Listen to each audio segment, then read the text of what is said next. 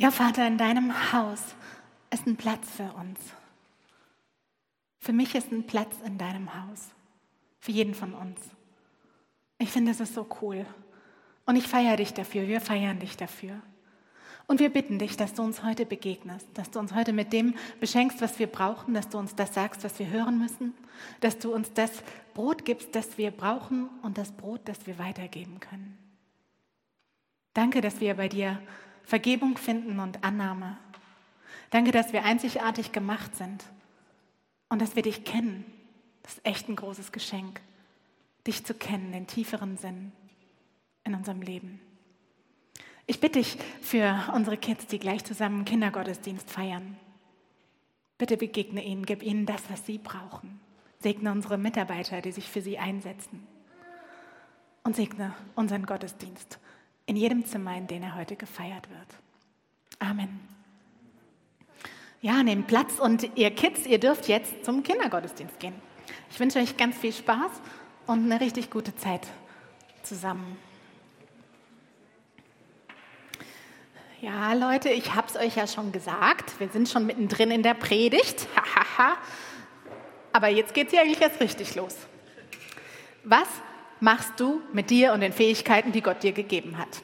Frage von Teil 3 unserer Handgemacht-Reihe. Wir hatten es von unseren Leidenschaften, von dem, wofür unser Herz brennt, was wir mögen. Wir hatten es von unserer Geschichte, von unseren Prägungen, was so in unserem Leben passiert ist, ähm, wer wir sind. Und heute kommt Teil 1 von zwei Teilen zu dieser Frage. Was machst du mit all dem? Mit dem, der du bist und mit dem, was dir gegeben ist.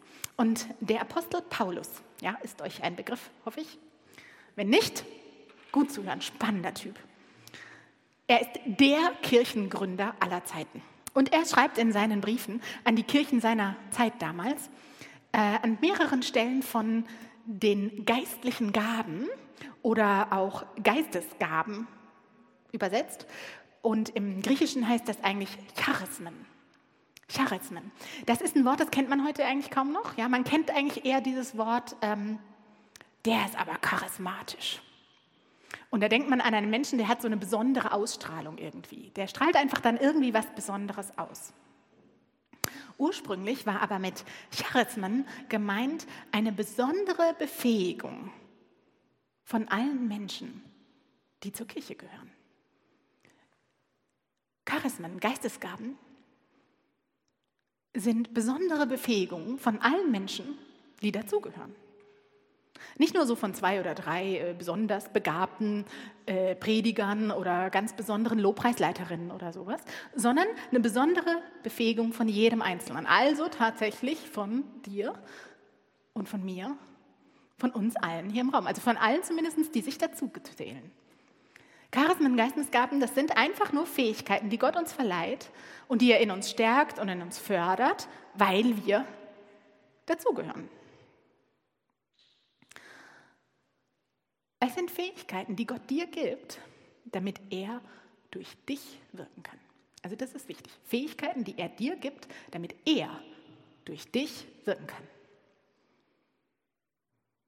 Ist schon eine coole Sache, oder? Gott gibt dir was, damit er durch dich wirken kann. Das ist irgendwie schon eine ziemliche Auszeichnung. Und ich habe mich gefragt, habt ihr euch auch wirklich schon mal so betrachtet? Also man denkt so an seine Gemeinde, ich denke auch ehrlich gesagt an mich selber, dann Hast du dich schon mal so betrachtet? Hast du dich so betrachtet, dass du dir wirklich klar gemacht hast, das, was du kannst, ist nicht einfach nur so ein Zufall oder besonders hart antrainiert oder irgendwie was, was deine Eltern dir so ziemlich gut auf den Weg gegeben haben oder sowas? Das ist etwas, das Gott dir geschenkt hat, damit er hier durch dich wirken kann. Hier in der City Church, echt wie du deinen Platz hier verstehst, hier bei uns in der City Church, wie du den verstehst, das ist eine zutiefst geistliche Frage. Wir sind davon überzeugt, dass Gott jeden von uns begabt hat und dass jeder von uns auch gebraucht wird. Und Selbsterkenntnis, all das, was wir so in den letzten beiden Wochen vielleicht nochmal neu über uns rausgefunden haben oder wieder uns erinnert haben, unsere Leidenschaften, unsere Lebensgeschichten, das ist geistlich gesehen eigentlich nur dann wirklich wertvoll, wenn diese Erkenntnisse alle ein höheres Ziel haben. Das ist nicht eine Überzeugung von mir, auch nicht so von uns als Leitung der Gemeinde oder sowas. Das ist eine Überzeugung, die kommt aus den ganz aus den Anfängen der allerersten Gemeinden. Und Paulus hat auch eine ganze Menge damit zu tun. Er hat darüber eine ganze Menge geschrieben, weil er gefragt wurde. Er wurde von den Menschen in den Gemeinden damals gefragt, wie sollen wir denn eigentlich äh, unsere Gaben, das, was wir können, richtig einsetzen? Ist gut, lasst laufen. ähm, wie sollen wir das machen? Und ähm, ich habe so gedacht, wahrscheinlich, mit Sicherheit hast du dich das auch schon gefragt, oder? Ja? Ich gehe davon aus, du hast dich schon gefragt, das, was ich kann, wie soll ich das einsetzen? Gell? Hm. Gut, vielleicht haben wir noch Luft nach oben. Ja, deshalb sprechen wir heute darüber, weil du dich das fragst. Wie soll ich meine Gaben einsetzen? Deshalb sprechen wir darüber. Und wir lesen jetzt einfach mal zusammen, was Paulus dazu geschrieben hat. Er hat nämlich eine Antwort formuliert, mehrere, aber wir kümmern uns jetzt heute mal um diesen ersten Teil. Es steht im Brief, den er an die Gemeinden in Rom geschrieben hat, das waren viele ziemlich unterschiedliche Gemeinden auch, und da schreibt er in Kapitel 12, in der Vollmacht, das ist so schön, oder Paulus fängt immer gleich so, in der Vollmacht, die mir Gott als Apostel gegeben hat, ermahne ich euch in anderen Worten, ich finde es immer ganz gut, wie würde er das denn heute sagen? Der würde sagen, ey Leute, ich weiß schon, was dazu zu sagen. Das kommt nicht von mir, das kommt von Gott. Und was jetzt kommt, das ist wirklich wichtig, also spitzt die Ohren.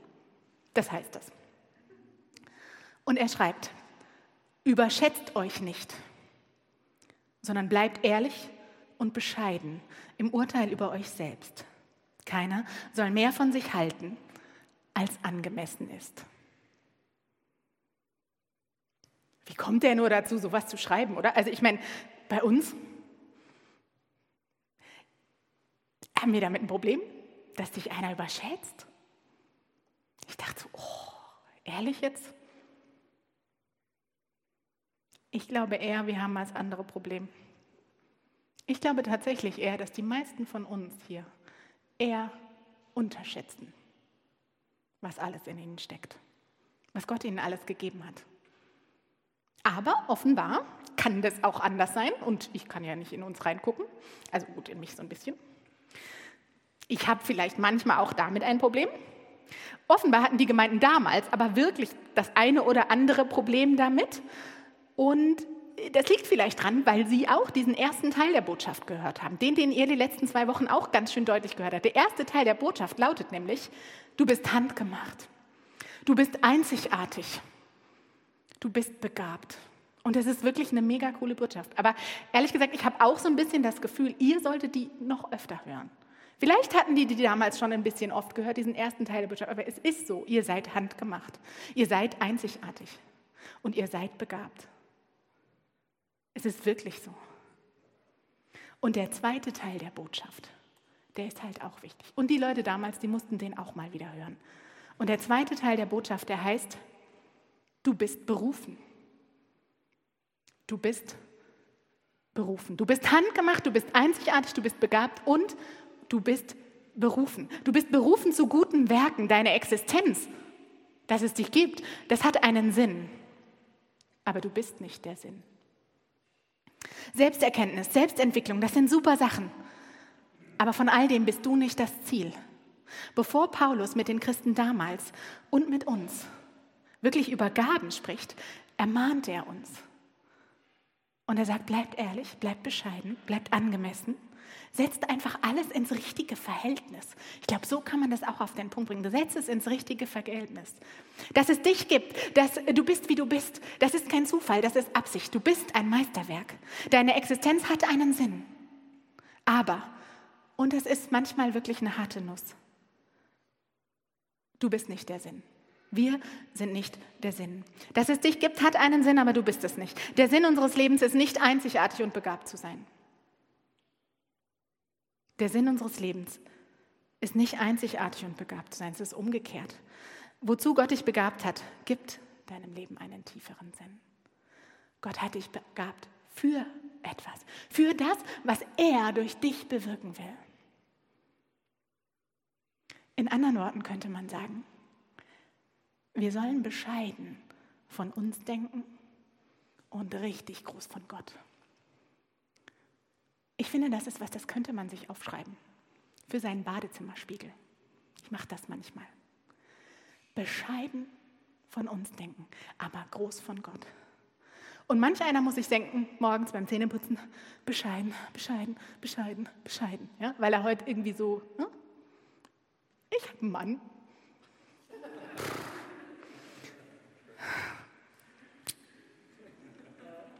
Und ich bin auch, ja, bescheiden von mir.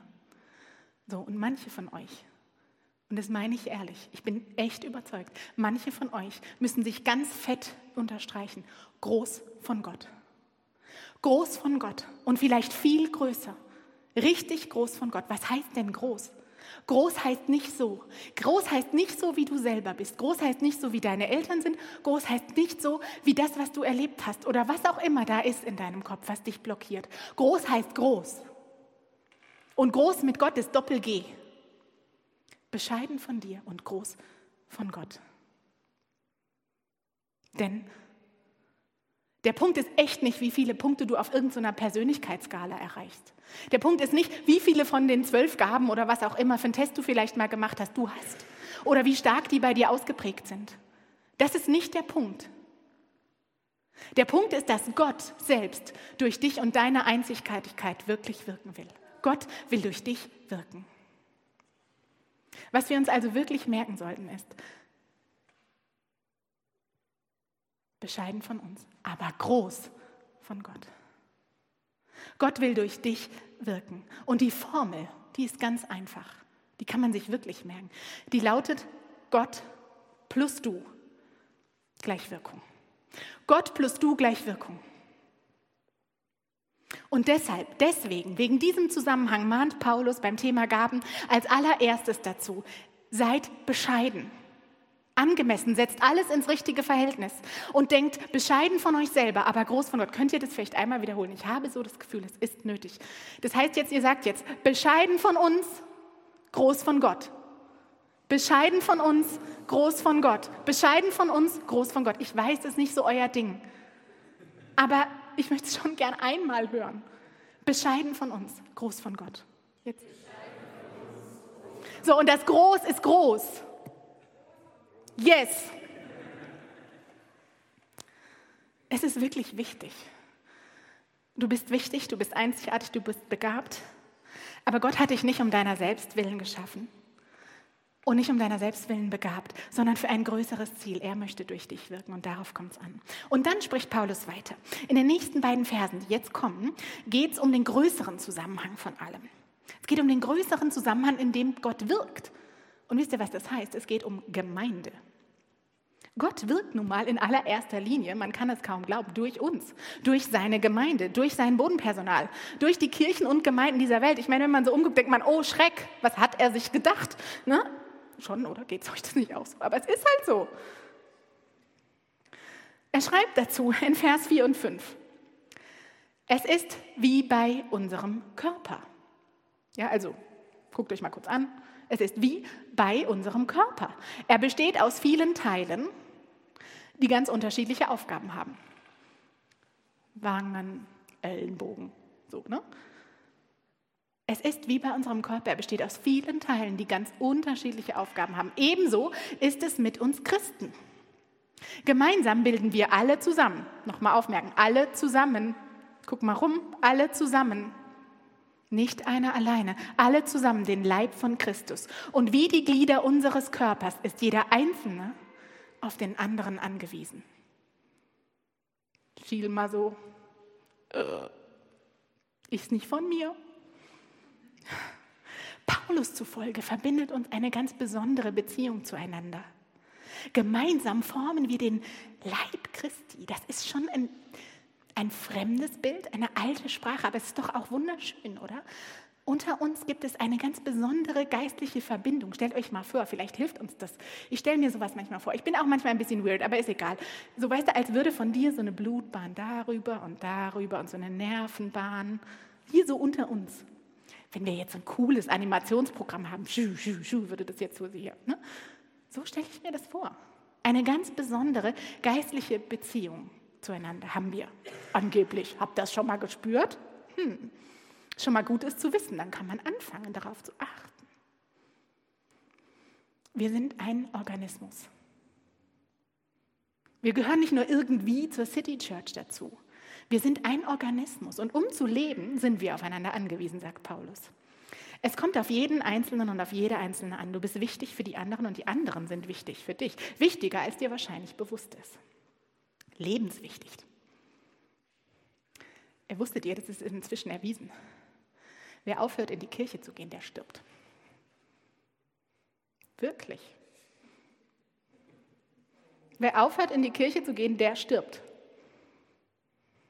Ich weiß schon, manche von euch sagen jetzt, ey, meine Liebe, das Mittelalter ist rum, hör auf mit den Schauergeschichten. Das stimmt. Ich meine auch nicht, dass du, wenn du nicht mehr kommst, hierhin oder irgendwo anders in der Kirche, dass du dann morgen tot umfällst. Ja? Ich meine nicht den natürlichen Tod. Aber es stimmt tatsächlich, auch sogar wörtlich. Oder ich, ich kann irgendwie nicht anders als Paulus so zu verstehen. Wer aufhört, dazuzugehören, zu seinem Leib, Wer den Anschluss verliert an die Gemeinde, an den Leib Christi, dessen geistliches Leben stirbt. Es kann ein bisschen dauern, aber irgendwann stirbt dein geistliches Leben. Ohne die Gemeinde, ja, ohne diesen Haufen von doch sehr besonderen Menschen. Ohne uns, ohne einander, die wir uns gemeinsam um Jesus herumstellen, die wir von ihm dahingestellt worden sind. Für eine Sache, die größer ist als wir selber, stirbt all das, all dieses Tiefere. Dieser tiefere Sinn, der stirbt ab. Eine Gemeinschaft sind wir, in der wir zusammengestellt worden sind, damit jeder, egal worin er begabt ist und wie er ist, seinen Beitrag leisten kann. Und nur so wird Gemeinde zu dem Ort, an dem Gott auf Erden wirkt. Gemeinde ist der Ort, an dem Gott wirkt. Und zwar durch uns und unsere Gaben. Und jetzt seid ihr wieder dran. Haltet alle mal die Hand nach oben. Ihr könnt euch trauen, ist nicht schlimm, wirklich nicht, passiert nichts. Also ein bisschen schlimm, was jetzt kommt, aber nicht in echt, ist nur ausgedacht. Stellt euch mal vor, in fünf Sekunden würde hier so ein Amokläufer durch die Tür stimmen, Hand oben lassen. Stellt euch vor, so 5, 4, 3, 2, 1 und dann käme da einer rein, ja? Und der hat so eine Axt in der Hand. So eine richtig große. Und der käme herein und macht hier so Wham. Uli, tut mir leid. Und dann ist bei einem von uns, ihr dürft die Hand wieder runternehmen, bei einem von euch ist die Hand ab. Und morgen steht in der Zeitung, Amokläufer in Ulm, der Handmörder geht um. Ja, okay, ich weiß, ich merke es gerade selber. Schwer sich vorzustellen, aber jetzt guckt mal in die Bildzeitung. So schwer dann auch wieder nicht. Und mir ist auch nichts Besseres eingefallen, um diesen Punkt zu machen. Es geht mir um Folgendes. Ähm,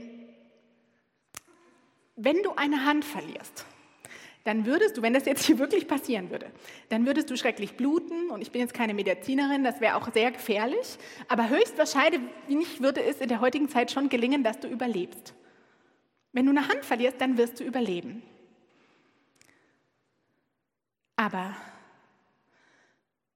ein Körper ohne Hand ist ein schwächerer Körper, aber er lebt. Aber würde eine Hand ohne Körper leben? Kann eine Hand ohne Körper überleben? Ich finde das schon ein krasses Bild, wenn man sich es mal so richtig vor Augen malt. So eine blutende Hand am Boden. Paulus meint es genauso. Das glaube ich schon. Eine Hand, ein Fuß, ein Auge, ein kleiner Finger. Das einzelne Glied überlebt geistlich betrachtet nicht ohne den Körper, zu dem es gehört. Digital? Oh, wei, da bringst du mich auf ganz neue Ideen. Die lassen wir jetzt mal weg. Da muss ich ein andermal drüber nachdenken. Also organisch, physisch hoffe ich, dass es immer noch so ist, wie ich mir das ausgedacht habe. Ich hoffe, ihr habt den Punkt verstanden. Die Hand, die da blutend am Boden liegt, die lebt nicht ohne den Körper, zu dem sie gehört. Und das will Paulus hier sagen. Wir sind ein Leib, wir brauchen einander. Jeder für sich kann geistlich gesehen eigentlich nicht so viel bewirken. Aber zusammen sind wir der Leib Christi, der Ort, an dem Gott wirkt. Christsein ohne Team, geistliches Leben ohne Gemeinde, das ist für Paulus gesehen wirklich was Unvorstellbares. Seiner Meinung nach findet der Einzelne erst seinen Platz in dieser Gemeinschaft. Den Platz und die Aufgabe, zu der er berufen ist. Und an der Stelle erinnere ich mal ganz kurz dein Platz, Seminar, heute im Anschluss. Mittagessen. Gemeinsam hier und dann kannst du da ins Dein Platz-Seminar kommen. Gemeinde ist der Ort, wo jeder von uns einen Platz hat. Und natürlich läuft in Gemeinde nicht immer alles reibungslos, ja. Bei uns eigentlich schon. Aber nein, okay, nicht nur bei uns. Es war auch schon immer so. Es ist irgendwie eigentlich, Gott hat immer schon Menschen zusammengestellt, die auch irgendwie verschieden waren. Ja? Die hatten unterschiedliche Vorstellungen davon, ähm, was es überhaupt heißt zu dienen, äh, wie das geht, wie, wie genau man das macht, wie oft man das macht, ob man das jetzt äh, einmal im Monat macht oder einmal in der Woche oder jeden Tag oder einmal im Jahr. Das war unterschiedlich, die Art, wie man das macht. Dann hatte man unterschiedliche theologische Meinungen, unterschiedliche Erfahrungen, unterschiedliche Vorlieben, unterschiedliche Abneigungen. Eigentlich war alles verschieden. Wie man das in der Gemeinde der Eltern gemacht hat, wie man es in der nächsten Gemeinde gemacht hat, in der man auch schon war, und da war das so cool. Man hatte immer unterschiedliche Meinungen. Und damals, zur Zeit von Paulus, waren die Meinungen so unterschiedlich, dass die nicht mal mehr zusammen an einem Tisch essen wollten. Abendmahl feiern. Das wollten die in Korinth nicht mehr. Aber Paulus, der wurde nicht müde. Also ich denke manchmal, wenn ich das so lese und dann den Kontext dazu mir überlege und betrachte, ey, der hätte echt jetzt auch mal sagen können, ey, ist Schluss. Zwei Gruppen hier und hier und dann ist gut. Nein, hat er nicht gemacht. Der hat gesagt, Leute, das ist normal. Wundert euch nicht und regt euch nicht auf. Das muss so. Erst in der Vielfalt zeigt sich nämlich, die Einheit. Gott wirkt geistliche Einheit in und trotz der menschlichen Vielfalt. Geistliche Einheit, die uns unterscheiden soll von allen anderen Gemeinschaften, die es sonst noch so gibt. Gemeinde ist eine besondere Gemeinschaft, eine heilige Gemeinschaft. Nicht, weil wir so heilig sind, sondern weil es Jesus Gemeinschaft ist, weil wir seine Gemeinschaft sind, weil er hier wirkt, in uns und durch uns. In der Rubrik über uns auf der Homepage, habt ihr vielleicht schon mal angeklickt. Da steht deshalb auch, ich zitiere, im Zentrum steht bei uns eine Person, Jesus Christus. Wir versuchen von ihm her unsere Kirche zu denken und auf ihn hin auszurichten. Bei uns ist nicht alles perfekt, wir sind nicht perfekt, nur unser Zentrum ist perfekt. Nur unser Zentrum ist perfekt. Aber das genügt auch. Und wenn nicht alles perfekt läuft, wirkt Gott trotzdem. Durch dich und mich. Gott wirkt. Und das ist seine Verheißung, das ist sein Versprechen. Wie soll ich denn das sagen? Das ist nicht nur eine Verheißung für irgendwann, ein Versprechen für irgendwann. Das ist sein Plan, das ist sein Handeln, das tut er. Er wirkt. Und ich möchte schon auch echt ehrlich sein. Ähm, es gibt immer wieder Zeiten, Tage, am selben Tag mehrfach so und so, ist verschieden bei mir. Aber es kommt vor, dass ich das nicht wirklich glauben kann. Also vielleicht ist es sogar öfter so, als ich es wirklich glauben kann. Weil ich doch meistens auf das schaue, was oberflächlich passiert, was meine Perspektive ist. Und dann sehe ich das nicht. Dann fällt es mir schwer, Gottes Handeln wirklich zu erkennen. Dann fällt mir schwer, die Spuren von dem, was er wirkt, zu sehen. Weil die, glaube ich, doch oft noch so ein bisschen im Verborgenen liegen. Und in solchen Momenten dann, wenn mir das schwerfällt und wenn ich mich davon auch so mitreißen lasse, ähm, dann denke ich wirklich, mir das oft vor Predigten, so ehrlich gesagt. Oft vor Predigten oder wenn ich hier einen Dienst habe, dann sitze ich morgens da und der Daniel weiß das schon. Und dann ist es echt ätzend mit mir. Dann habe ich keinen Bock auf irgendwas. Dann finde ich alles scheiße. Ist so. Und dann sage ich auch so blöde Sätze wie, ey, es macht keinen Unterschied, ob ich komme. Ich denke das dann wirklich. Vielleicht sollten wir es mal ausprobieren, was dann passieren würde. Aber nee, das ist auch nicht schön. Das ist richtig kacke. Ich denke dann, es macht doch eigentlich gar keinen Unterschied. Oder an Sonntagen, wo ich keinen Dienst habe, gibt es das auch. Dann denke ich, es macht doch, macht es einen Unterschied, ob ich jetzt ein bisschen früher da bin und irgendjemand nett begrüße? Macht es einen Unterschied? Oder ob ich den Kaffee koche? Ist das was, wodurch Gott wirkt? Und dann gibt es auch diese Phasen, die hast du vielleicht auch manchmal, da, da machst du wieder und wieder den gleichen Dienst, irgendwie Jahr für Jahr, ehrlich gesagt. Und dann denkst du, oh, es bewegt sich nichts. Ich sehe nichts. Da wirkt nichts. Liegt es an mir und du raffst dich auf und du bist treu und du machst es und so. Und, aber irgendwie bist du frustriert und, und dann kommen diese Zweifel und du hinterfragst alles. Und dann, und dann passiert es auch, dann schielst du nach rechts und links. Und dann denkst du, okay, seien wir ehrlich, dann denke ich, ey, jetzt echt, jetzt ist doch der mal dran. Jetzt ist doch echt genug. Jetzt sind auch mal die anderen dran. Jetzt schlaf ich mal aus. Ich weiß nicht, ob du auch solche Gedanken hast. Oder dann kommen so Gedanken wie, ey, haben es nicht eigentlich diejenigen viel besser, die ihre Berufung, die Berufung, die Gott für sie hat, noch gar nicht so richtig verstanden haben. Warum habe ich das eigentlich?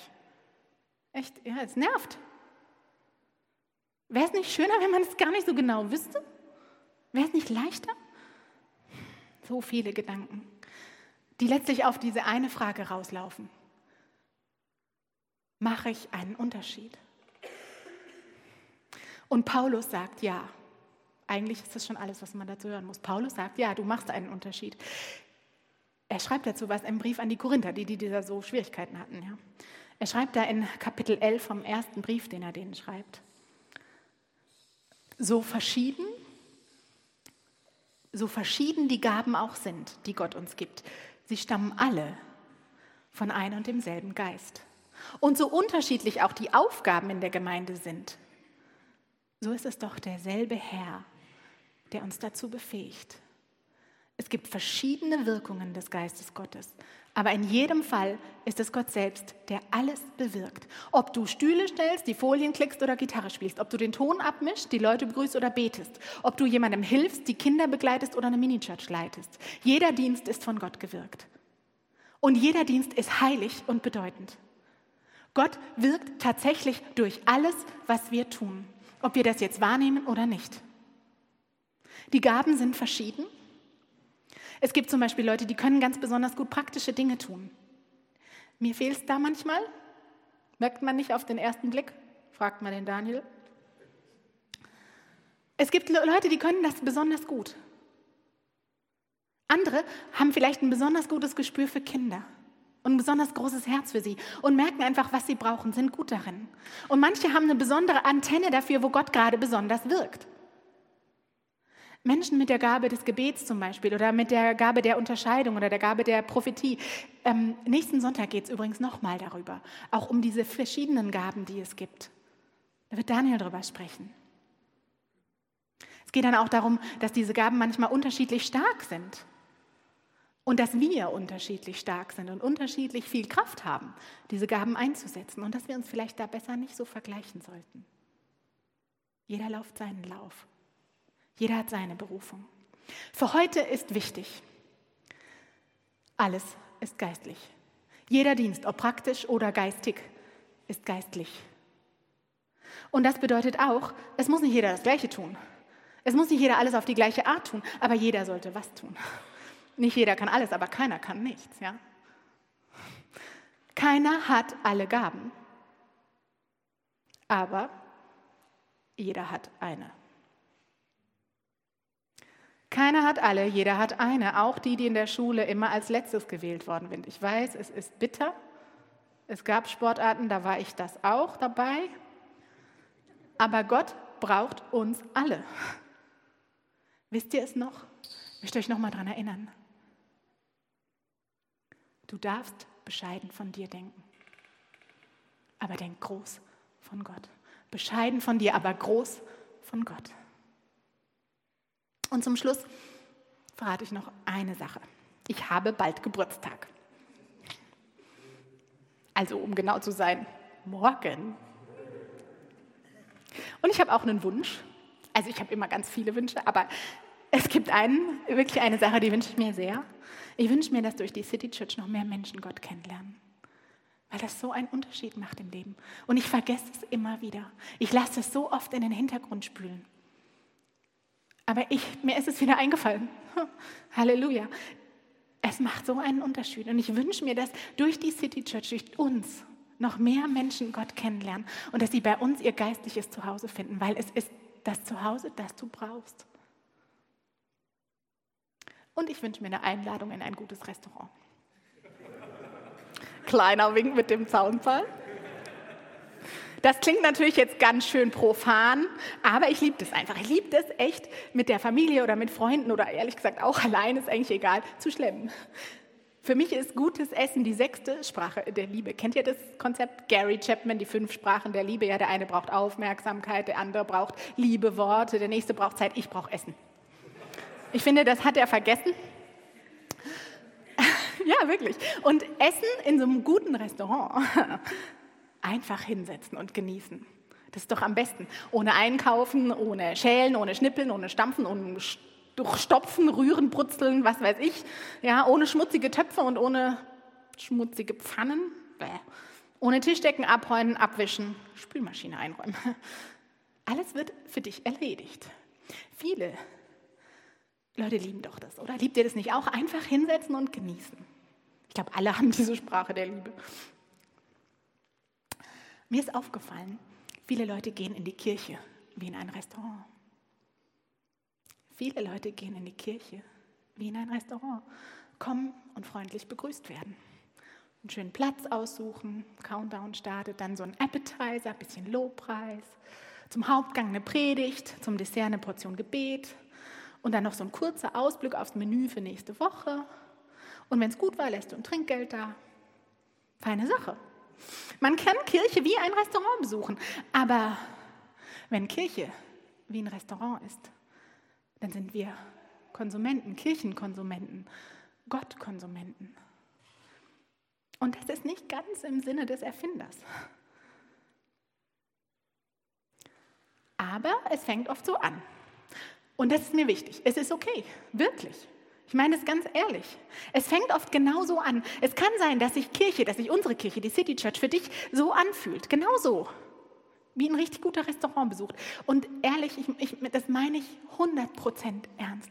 Wenn sich der Besuch hier am Sonntagmorgen für dich anfühlt wie so ein richtig guter Brunch für deine Seele, dann rufe ich Halleluja. Dann machen wir nämlich was richtig. Das ist richtig cool. Wenn es sich für dich so anfühlt, dann ist es richtig cool. Und dann komm bitte wieder nächsten Sonntag, übernächsten Sonntag, wann es für dich passt. Und schlag zu. Schlag dir den Bauch voll. Ehrlich. Das feiere ich und da, da freue ich mich drüber. Deine Reise mit Gott hat vielleicht gerade erst begonnen. Geh einfach weiter auf Entdeckungsreise. Oder vielleicht bist du auch einfach in einer richtig schweren Zeit.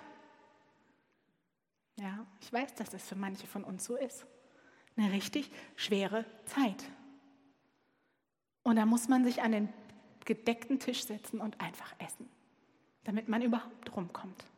Und das ist völlig okay und total richtig. Aber manchmal gibt dir deine Berufung auch genau den Halt und die Orientierung und die Kraft, die du brauchst, um den Anschluss nicht zu verlieren an den Leib, damit all das andere nicht zu groß wird oder größer wird. Und daran möchte ich uns auch erinnern, all die von uns, und das sind auch nicht wenige, die ganz schön herausgefordert sind und die trotzdem ihren Dienst tun, ihre Gaben einbringen und doch immer wieder merken, es gibt mir Halt und es gibt mir Orientierung und es gibt mir Kraft. Und hier in der Gemeinde zu sein und meinen Dienst zu tun, das ist ein Privileg. Und ich weiß, dass ganz viele von euch so denken und es auch genauso erleben. Mit der Zeit verändert sich das Verhältnis. Unser Verhältnis verändert sich. Wir verstehen uns nicht mehr nur als Konsumenten, sondern als Teil des Ganzen. Und das ist ja genau das, was Gott möchte. Das ist genau das, was er sich wünscht, denn das ist genau das, was den Unterschied macht, weil jetzt kann er wirken. Und deshalb möchte ich Danke sagen. Wirklich. Ich möchte euch Danke sagen. Und es ist schade, dass nicht alle hier sind. Sagt weiter. Ich möchte euch Danke sagen, alle, die schon so richtig lange dabei sind. Ich möchte euch Danke sagen. Danke an alle, die irgendwann den Mut haben, von einer Kirche zu träumen, die Menschen für Gott begeistert und wo man ein geistliches Zuhause finden kann in unserer Zeit. Danke an alle, die diesen Traum geträumt haben und die Schritte gegangen sind, die nicht nur geträumt haben, nicht nur gedacht haben, sondern die gehandelt haben. Danke an euch und danke, dass ihr durchgehalten habt. Und ich weiß, es gab Zeiten, da wäre euch und da wäre uns fast die Kraft ausgegangen. Es liegen auch zwei ganz schön anstrengende Corona-Jahre hinter uns. Und wir brauchen noch mehr Menschen, die ihre Gaben einsetzen, damit noch mehr Menschen durch die City Church Heimat finden, Annahme, Vergebung, Hoffnung und Zukunft. Und danke an alle, die sich heute dafür einsetzen, dass das passiert. Das ist so großartig. Gott wirkt durch euch. Gott wirkt durch euch und das ist klasse. Und ich feiere euch, wir feiern euch, die Gemeindeleitung feiert euch. Wir sollten einander feiern. Und nicht vergessen, dass der Lauf, den wir da laufen, ein Marathon ist. Es gibt mal leichte Abschnitte, mal schwere. Es ist ein Lauf. Und es geht nicht darum, dass einer als erstes ankommt, sondern dass möglichst viele ankommen möglichst viele mitzunehmen. Und ich danke dir, dass wir gemeinsam laufen. Ich danke dir, dass du mit uns läufst. Aber ich möchte zum Schluss auch noch mal fragen, was ist deine Perspektive auf unser gemeinsames Sonntagserlebnis? Und was wäre, was wäre, wenn du, also jetzt nur so für dich, was wäre, wenn du dich in allererster Linie als Teil vom Ganzen verstehen würdest? Es geht aber ja nicht nur um das, was wir hier jeden Sonntag so auf die Beine stellen. Es geht um das, was Gott tun will in der Welt. Um das, was er durch dich tun will. Für die Menschen in unserer Stadt. Es geht darum, dass Gott einen Ort hat, hier bei uns, an dem er wirken kann. Dass er Menschen hat, durch die er wirken kann. Einen Leib. Und da machst du einen Unterschied. Gott kann das, was er tun möchte, besser tun, wenn du dabei bist. Ich finde, das ist ein ganz schön großer Gedanke. Gottes Liebe kommt durch dich und mich besser da an, wo sie hin soll, als ohne dich und mich. Und deshalb möchte ich dich herausfordern. Lass diese Restaurantmentalität einfach mal hinter dir. Probier es mal auf, egal wie deine Lebensumstände gerade sind. Und was das bedeutet, ist ganz verschieden. Für jeden von uns. Aber probier es einfach aus. Ich bin ein Teil davon. Und was bedeutet das? Was ist jetzt der nächste Schritt? Ich lade dich ein in die Küche. Ich lade dich ein, koch mit. Wir sind handgemacht, wir sind einzigartig, wir haben unterschiedliche Persönlichkeiten, Leidenschaften und Lebensgeschichten, aber Gott hat uns zusammengestellt, um gemeinsam was Größeres zu bewirken als wir es alleine könnten, um geistlich durch uns zu wirken. Wir sind seine Gemeinde, wir sind sein Leib. Und deshalb lade ich dich ein, vom Restaurant in die Küche. Amen.